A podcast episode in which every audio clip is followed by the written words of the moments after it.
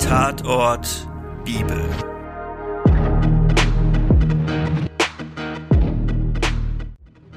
Hallo und herzlich willkommen zur fünften Folge von Tatort Bibel, ein Krimi-Podcast. Wir erzählen biblische Kriminalfälle in einer modernen Version. Experten beantworten spannende juristische und theologische Fragen dazu. Um welchen biblischen Text es sich handelt, erfahrt ihr am Ende der Folge. Mein Name ist Birgit Görmann und ich bin Diakonin in Rosenheim. Sicher ist euch aufgefallen, dass wir länger in der Sommerpause geblieben sind als ursprünglich erhofft. Wir sind dankbar für euer tolles Feedback und inzwischen gut 1000 Abonnenten. Aber wir schaffen es leider nicht mehr jeden Monat auf diesem hohen Niveau zu produzieren. Die Folgen werden also leider nur noch unregelmäßig erscheinen. Der Titel dieser Folge lautet Abflug. Jette von Rosenstein reist für ein Meeting in die Zweigstelle des Familienunternehmens. Nach dem Abendessen mit ihrer Schwester Jana verschwindet Jette auf dem Weg zum Flughafen spurlos. Hören wir gleich in den Fall rein.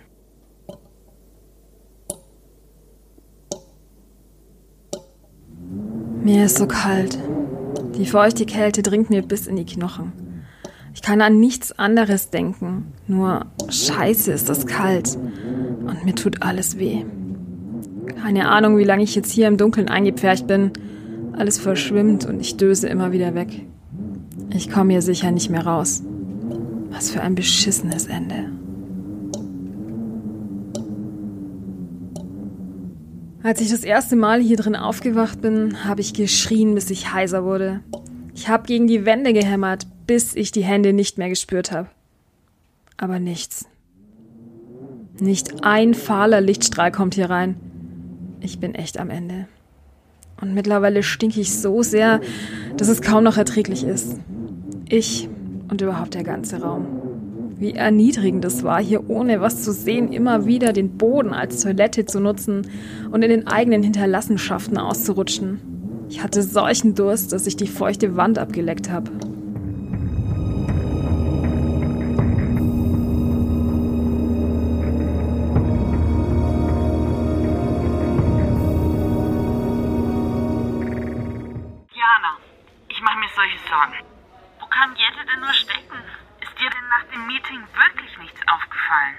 Mama, was soll mir denn da aufgefallen sein?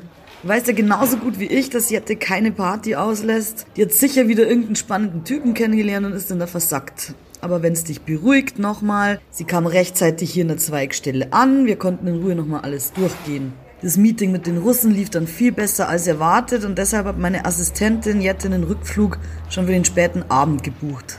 Wir haben dann noch zusammen gegessen und dann ist sie direkt vor meinen Augen ins Taxi gestiegen, aber nie am Flughafen angekommen. Ja, aber das, das ergibt doch alles keinen Sinn. Wo soll sie so lange sein? Sie bleibt doch nicht tagelang bei irgendeinem Typen, ohne sich bei mir zu melden. Sonst ruft sie mich jeden Tag an und jetzt, jetzt so lange gar nichts. Ich sag dir, da stimmt was nicht. Ja, wenn ich dich jetzt so höre, werde ich doch ein bisschen unsicher. Vielleicht hast du recht. Also wenn du möchtest, dann frage ich hier bei der Polizei nach, was wir tun können. Ja, danke, Jana. Hier, hier konnte mir keiner helfen. Unfassbar ist das. Hoffentlich geht's dir gut. Ich mache mir solche Sorgen.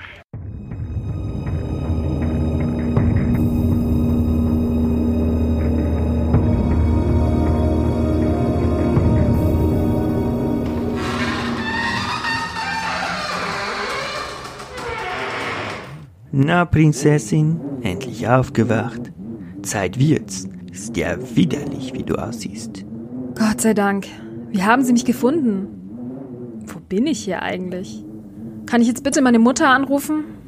Ganz schön viele Fragen. Hier gibt es kein Telefon. Brauchst du auch nicht. Wir sind jetzt deine Familie. Und die Familie enttäuscht man nicht, verstehst du? Niemals. Merk dir das? Dann kümmern wir uns um dich. Was meinen Sie? Sie sind doch wohl nicht ganz dicht? Hören Sie, lassen Sie mich bitte mit meiner Mutter sprechen. Sie wird Ihnen ein ordentliches Lösegeld zahlen und dann hat sich das hier alles geklärt. Keine Sorge. Du wirst mich schon selbst entschädigen. Du wirst sicher beliebt sein, wenn du erstmal wieder ordentlich aussiehst und vor allem riechst. Und jetzt zieh dich endlich aus und geh duschen. Im Bad liegt schon deine neue Arbeitskleidung, aber zur Not kannst du auch ohne gehen. Los geht's.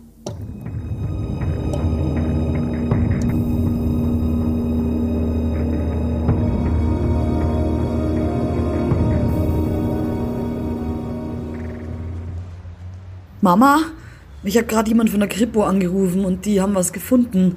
Es sieht aber nicht so gut aus. Was? Sag mir sofort, was da los ist. Jemand hat Jettes Handtasche gefunden. Direkt daneben lag ihr Kleid und es ist vollkommen zerfetzt und voller Blut. Ich war jetzt gerade bei der Polizei und habe mir die Sachen angesehen und einige Fragen beantwortet. Boah, Mama, das war so schlimm. Mama, da war so viel Blut. Ich kann den Augenblick nicht vergessen. Oh nein, oh nein. Armes kleines Mädchen. Aber, aber Sie haben nur das Kleid gefunden, sagst du? Dann ist sie vielleicht im Krankenhaus. Nein, das haben sie schon überprüft. Auch bei keinem Arzt. Die Beamtin hat gesagt, wir sollten uns auf das Schlimmste gefasst machen. Boah, ich bin völlig am Ende.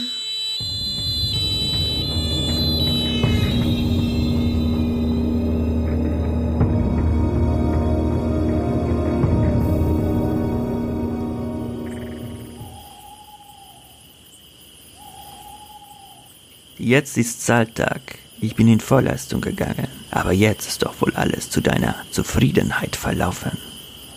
Ja, das hat wirklich überraschend gut geklappt. Endlich ist Jette jetzt aus dem Weg. Die kleine Göre. Sich schon immer für was Besseres gehalten.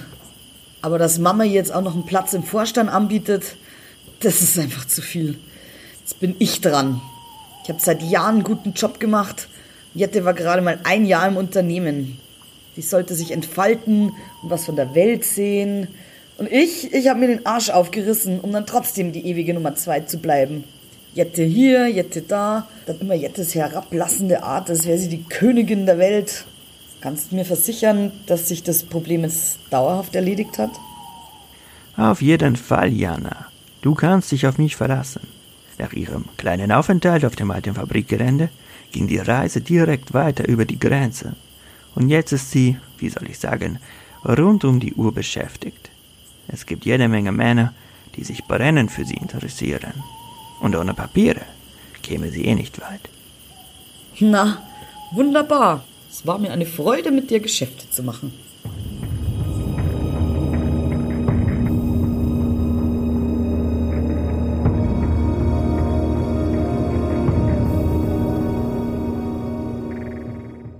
Bleiben wieder einige spannende rechtliche Fragen offen. Wir wollen uns auf das wichtige Thema Menschenhandel beschränken. Darüber sprechen wir wieder mit dem Rechtsanwalt Abusa Erdogan. Hallo Abu, was versteht man denn genau unter Menschenhandel? Und was ist dann der Unterschied zur Ausbeutung? Die Frage ist halt immer, ob man zwischen Menschenhandel im ja, Volksmunde das Gleiche versteht, was das Gesetz auch tatsächlich als Menschenhandel versteht. Im Grunde genommen ist der Menschenhandel die Vorstufe letztendlich zur Ausbeutung. Also wenn jemand die Hilflosigkeit, wie es im Gesetz heißt, oder die wirtschaftliche Notlage von einem anderen ausnutzt, um ihn eben in eine Ausbeutung zu überführen, dann macht er sich des Menschenhandels strafbar. Und in, im Strafgesetzbuch wird halt hier auch nochmal der Bezug geschaffen Menschenhandel als Menschenhandel bestraft, ist das immer dann, wenn ein Auslandsbezug besteht oder wenn es sich um eine Person handelt, die unter 21 Jahren ist. Und wenn wir uns die Ausbeutung der Arbeitskraft zum Beispiel anschauen, auch hier sehen wir wieder, dass die Ausbeutung im Strafgesetz eigentlich relativ viele Voraussetzungen hat. Also es geht immer darum, dass ich die Hilflosigkeit habe, es geht darum, dass ich einen Auslandsbezug habe, oder eine Person unter 21 und dann muss sozusagen die Handlung noch dazu treten. Also das Begehen von äh, strafbaren Handlungen, die Zwangsbettelei, so heißt es hier. Und es gibt noch einen anderen gesonderten Paragraphen, der das auch nochmal für die Prostitution vorsieht. Aber nochmal, um das zusammenzufassen, also das Gesetz definiert hier, finde ich, relativ engmaschig, wann eine Ausbeutung der Arbeitskraft oder wann ein Menschenhandel vorliegt. Ich glaube, wenn wir an Menschenhandel denken, äh, denken wir das nicht so engmaschig, wie es das Gesetz vorschreibt. Welche Schwierigkeiten gibt es denn bei der Strafverfolgung? In der Praxis wird man immer die Schwierigkeiten haben, die Beweismittel zu finden. Also man muss ja diese ganzen Voraussetzungen, die ich jetzt aufgezählt habe, die es für die Bestrafung nach Menschenhandel oder Zwangsprostitution oder die Ausbeutung der Arbeitskraft, ähm, das sind ja einige Voraussetzungen, die erfüllt werden müssen und die müssen die Ermittlungsbehörden erstmal liefern. Das wird in der Praxis extrem schwierig sein. Die Schwierigkeit ist immer dann gegeben, wenn diese Fälle Auslandsbezüge aufweisen, weil wir können all das, was in Deutschland passiert, kann man sehr, sehr, sehr gut nachverfolgen. Es gibt ja die Möglichkeiten der Strafverfolgung und gerade wenn wir bei Delikten sind, die ein so hohes Strafmaß haben, können wir auch wirklich alle Ermittlungsmaßnahmen, die das StGB vorhält, ausschöpfen. Also von der Telekommunikationsüberwachung bis hin zur, weiß ich nicht, Überwachung von Fahrzeugen und Handys und E-Mails und was weiß ich. Also man kann da relativ viel tatsächlich ins Feld führen. Wenn wir einen Auslandsbezug haben, dann werden wir regelmäßig darauf angewiesen sein, dass es Zeugen gibt oder dass die ausländischen Behörden genauso tätig sind. Wie groß ist denn das Problem Menschenhandel und Ausbeutung in Deutschland tatsächlich? Naja, also es ist ja, glaube ich, bekannt in Deutschland, dass es Wirtschaftszweige gibt und da rede ich gar nicht von der Prostitution oder von irgendwelchen zwielichtigen Geschäften, sondern das gibt sicherlich auch bei uns vor der Haustür, wo Menschen aus, ja, sagen wir mal, dritte Weltländern äh, in Europa ist es halt wegen den ausländerrechtlichen Bestimmungen wahrscheinlich einfacher, Leute aus Osteuropa nach Deutschland zu schaffen, weil die natürlich für ein ganz anderes Gehalt hier arbeiten, mit ganz anderen Ansprüchen sind und hier beispielsweise in der Baubranche zu beschäftigen. Das ist ja nicht so, dass es das bei uns nicht gegeben hätte oder nicht gibt. Oder in gewissen Wirtschaftszweigen, wo ein enormer Preisdruck herrscht, wo es faktisch keine Arbeitskräfte gibt, die dieser Arbeit oder einer bestimmten, sagen wir mal, niederwertigen Tätigkeit nachgehen, da bedient man sich schon auch osteuropäischen Hilfskräften. Ob das jetzt dann im Einzelnen in jedem Fall dazu führt, dass man die wirtschaftliche Zwangslage oder die Hilflosigkeit oder eine persönliche Zwangslage damit hinein hat, ich glaube, das ist immer die Schwierigkeit, wo ein strafbares Handeln in diesem Bereich dann losgeht oder eben, wo es noch unter vielleicht einem Wuchergeschäft oder ähnliches fällt, aber halt eben nicht strafbar ist. Was der Normalbürger nicht sieht, ist, das Strafrecht ist das eine oder das Strafgesetzbuch ist das eine, wo ein Mensch wegen einer bestimmten Handlung vom Staat bestraft wird. Das andere ist aber auch das Zivilrecht. Also wenn ich zum Beispiel den Mindestlohn nicht zahle oder wenn ich äh, jemanden ausbeute, was jetzt nicht unbedingt gleich strafbar sein muss, dann gibt es ja auch zivilrechtliche Ansprüche. Ne? Ähm, ist auch klar, dass meistens Menschen, die in so einer hilflosen Lage sind, nicht daran denken, sich einen Anwalt zu holen und dann gegen den Ausbeuter dann vorzugehen. Und jetzt in unserem konkreten Fall, welchen Straftatbestand siehst du da als erfüllt? Und wie hoch wäre denn das Strafmaß dafür? Hier sehe ich eigentlich zwei Straftatbestände. Das eine ist der Menschenhandel. Da geht es einfach darum, dass ich jemanden in dieser wirtschaftlichen Notlage oder persönlichen Notlage, hier ist es eher eine persönliche Notlage oder eine Hilflosigkeit, beherberge. Hier ist es eigentlich Einsperren. Also hätten wir wahrscheinlich noch die Freiheitsberaubung noch mit drin, um eine bestimmte, einen bestimmten weiteren Tatbestand zu erfüllen, also um hier offensichtlich Zwangsprostitution. Also das heißt, der erste Teil, dieses sich jemanden bemächtigen und in diesen Raum führen, wie wir das hier haben, ist ähm, mit Sicherheit ein Menschenhandel. Da sieht das Gesetz eine Strafe von sechs Monaten bis zu fünf Jahren vor. Und in besonderen Fällen, wenn Gewalt im Spiel ist, wenn eine Drohung mit im Spiel ist, dann ist auch so, dass das ganze Strafmaß sich von sechs Monaten auf zehn Jahre erweitert. Und dann kommt dazu, im zweiten Teil der Geschichte kriegt man zumindest Anzeichen dafür, dass es ja auch wohl um Zwangsprostitution geht. Dann ist das quasi ein weiterer Tatbestand, der erfüllt wird. Und bei der Zwangsprostitution ist es genauso. Da sieht das Strafgesetzbuch auch eine Freiheitsstrafe von sechs Monaten bis zu zehn Jahren vor. So, das ist jetzt einfach mal nur so der Grundtatbestand. Hier in diesem Fall gibt es einige andere Delikte, die noch mit erfüllt sind. Also es gibt auf jeden Fall einige Anzeichen, dass hier Gewalt im Spiel ist, dass hier Drohung im Spiel ist, dass hier Nötigung im Spiel ist, dass hier womöglich ähm, Körperverletzungsdelikte im Spiel sind. All das muss man natürlich noch mit hineinnehmen. Das wird sicherlich in die strafrechtliche Bewertung des Falles mit einfließen. Und dann geht es auch noch darum, äh, die Zwangsprostitution, wie oft ist das passiert? Ist das ein Fall? Sind das 100 Fälle? Auch das muss man immer berücksichtigen, weil der Straftatbestand ja jedes Mal erneut erfüllt wird. Und auf die Täter wartet hier auf jeden Fall eine erhebliche Strafe. Also ich kann mir nicht vorstellen, dass ein deutsches Gericht bei dieser Sachlage, also wenn wir davon ausgehen, dass jemand im Ausland eingesperrt wird, in Deutschland dann oder in einem anderen Land dann der Zwangsprostitution nachgehen muss in mehreren Fällen, da sind wir hier ganz, ganz, ganz schnell an der oberen Grenze des, des Strafmasses, das heißt bei zehn Jahren in etwa. Vielen Dank, Abu.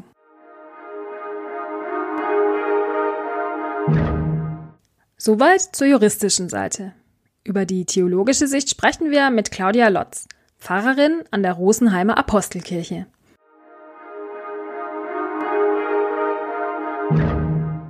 Hallo Claudia. Als erstes natürlich die wichtigste Frage.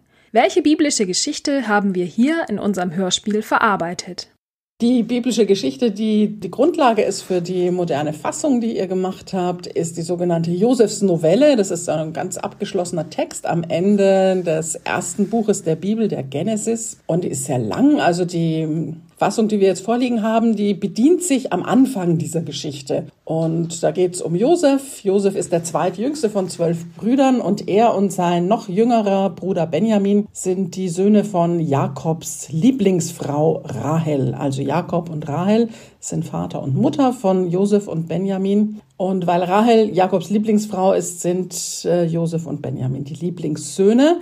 Und Josef wird gegenüber allen anderen Brüdern vom Vater ganz definitiv bevorzugt. Und er hat zum Beispiel auch so ein ganz besonderes Gewand, ein buntes Kleid, das auch eine Rolle spielt in der Geschichte. Seine älteren Brüder sind in dieser Geschichte unterwegs, schon mehrere Tage weg mit den Herden, um die zu weiden. Und Jakob bittet dann also seinen Sohn Josef mal nach den Brüdern zu sehen und auch nach dem Vieh zu sehen, also es ist schon so eine Art äh, Kontrollbesuch auch. Was machen die da und wie geht's den Tieren? Also der jüngste Bruder, der eigentlich vom Status her ja unter den Älteren steht, wird er so als eine Art Aufseher auch geschickt, um diese Arbeit zu kontrollieren. Und die Brüder sehen Josef dann auch schon von ferne kommen. Er hat ja auch dieses besonders schöne Kleid angezogen, dieses glitzernde Festtagsgewand. Und alleine damit reizt er sie schon. Und wie sie ihn von ferne sehen, fassen sie gemeinsam den Beschluss, äh, ihn zu töten. Das ist die Gelegenheit, fernab der Heimat, weit weg vom Vater, kann man diesen beneideten jüngeren Bruder auch einmal um die Ecke bringen. Als äh, Josef dann da ist, schlagen sie ihn zusammen, ziehen ihn aus und werfen ihn in einen trockenen Brunnenschacht. Also sie haben ihn doch nicht umgebracht. Da gab es unterschiedliche Meinungen, auch unter den älteren Brüdern. Und sitzen dann zusammen und essen, kommt eine Karawane vorbei. Und dann haben sie spontan die Idee, ah, statt den Bruder jetzt im Brunnenschacht äh, ja langsam verrotten zu lassen, könnten sie ihn doch auch einfach verkaufen ja, hat zwei Vorteile. Erstens machen sie dann noch ein bisschen Geld mit dem Verkauf des Bruders und zweitens bringen sie ihn nicht um. Also sie haben dann nicht sein Blut an den Händen. Ruben ist der älteste Bruder, der hat äh, heimlich eigentlich den Plan gehabt, Josef aus diesem Brunnenschacht zu befreien und wieder mit nach Hause zu bringen weil er sich nicht vorstellen kann, äh, vor den Vater zu treten ohne dessen Lieblingssohn. Und Ruben ist gerade nicht da, als dann Josef verkauft wird und findet dann nur noch das Kleid und zerreißt gleich aus Verzweiflung seine eigene Kleidung. Die älteren Brüder erfinden dann die Geschichte, die sie dem Vater auftischen wollen. Josef wurde von einem wilden Tier zerrissen und gefressen und als Beweis bringen sie ihm dieses blutige Gewand mit. Die Brüder wollen kein Blut an den Händen haben und werfen Josef in den leeren Brunnenschacht. Wie war das denn damals rechtlich? Das spielt schon eine Rolle, denn es ist natürlich immer noch mal, ich sag mal, das schlimmere Verbrechen, jemanden wirklich zu ermorden, noch dazu den eigenen Bruder, also in der eigenen Familie. Das ist äh, sozusagen das absolute No-Go, als ihn am Leben zu lassen und zu verkaufen. Also das geht an sich auch nicht, weil die Brüder ja gleichgestellt sind, bis auf die Altersunterschiede, rein rechtlich innerhalb ihrer Sippe. Aber ihn zu verkaufen, ja, das ist nicht okay, aber auf jeden Fall nicht so ein Verbrechen wie ihn umzubringen. Rein rechtlich ist es ja mitten in der Wüste auch ein rechtsfreier Raum. Ja. Natürlich hätten sie nicht zu Hause sich hinstellen können, warten können, dass eine Karawane vorbeikommt und dann aus der Sippe heraus, so dass alle das mitbekommen, den eigenen Bruder verkaufen. Das äh, wäre sicherlich nicht möglich gewesen, aber mitten in der Wüste, kein Kläger, kein Richter. Der Bruder verschwindet auf Nimmerwiedersehen. Für sie ist es im Ergebnis das Gleiche. Der Bruder ist weg, das wollten sie ja haben. Aber sie haben ihn eben nicht selbst umgebracht, sondern auf andere Art und Weise aus dem Weg geschafft. Der dystopische Roman The Handmaid's Tale oder auf Deutsch Der Reportermarkt von Margaret Atwood hat ja in diesem Bibeltext seine Ursprungsidee das Land Gilead, die Mägde, die dem Patriarchen gehören und ihm Kinder gebären. Das Buch wurde aktuell auch sehr erfolgreich als Serie verfilmt. Wie können wir uns denn die Situation mit Hauptfrau, Nebenfrau und Mägden damals tatsächlich vorstellen? Also es war damals ganz üblich, dass ein Mann mehrere Frauen hatte und da ist auch noch mal eine richtig schöne Vorgeschichte dabei in diesem Fall, aber die erzähle ich jetzt nicht. Die kann man gerne noch mal nachlesen. Äh, Jakob heiratet Lea und Rahel. Lea und Rahel sind Schwestern und beide Schwestern haben nochmal Mägde, die vielleicht auch Halbschwestern sind. Und die Söhne, beziehungsweise auch die eine Tochter, von der gesprochen wird, gab sicherlich mehrere, die sind von allen vier Frauen, die Kinder. Also Jakob hatte Kinder mit allen vier Frauen und der Rechtsstatus der Kinder war so, dass die Magd der Frau, also wenn wir zum Beispiel sagen, Bilha ist die Magd von Rahel gewesen, die hat dann auf den Knien ihrer Herrin, also auf den Knien von Rahel, hat die das Kind geboren und damit galt Rahel als die eigentliche Mutter dieser Kinder. Und es war auch, äh, so wird es in der biblischen Geschichte erzählt, Rahel, die beschlossen hat, ihre Magd ihrem Ehemann zu geben zum Beischlaf, damit er mit ihr Kinder zeugen kann, weil sie erstmal unfruchtbar zu sein schien. Das war relativ üblich. Also man kann sagen, Jakob hat einen ganzen Harem gehabt von vier Frauen insgesamt, die aber in sich eine unterschiedliche Stellung hatten. Also es gab es die wirklich angeheirateten Frauen, Lea und Rahel, und dann die Mägde, die halt noch so, ich sag mal, flapsig mitgeliefert wurden. War die Hauptfrau wirklich bei der Zeugung dabei? Davon wird zumindest nichts erzählt. Aber aus dem Mittelalter kennt man das, dass eben bei der Zeugung eines Kindes, gerade wenn es irgendwelche Herrscherfamilien waren, ähm, also da gab es jetzt nicht mehrere Frauen, aber da waren natürlich Zeugen dabei, damit man sicher sein konnte, dass die Zeugung dieses Kindes zwischen diesem Paar passiert ist. Ich kann mir gut vorstellen, dass es in der Antike auch so war. Aber ja, ich glaube, man kann sich das sowieso so vorstellen, dass es diese Form von Privatheit überhaupt nicht gab. Ne? Das war ein Leben in Zelten und ich glaube, da hat jeder alles mitgekriegt, was er mitkriegen wollte. Vielen Dank dir. Das war unsere fünfte Folge. Wenn ihr die biblische Geschichte gerne nachlesen möchtet, findet ihr sie in Genesis, also im ersten Buch Mose, im 37. Kapitel ab Vers 2. Der Kriminalfall wurde von Jennifer Breetz, Susanna Tieck, Marcel Görmann und mir gesprochen. Wenn ihr die nächsten Folgen nicht verpassen wollt, abonniert uns doch einfach auf YouTube oder einem der gängigen Podcast-Player. Anregungen und Kritik wie immer gerne an tatort.bibel.web.de.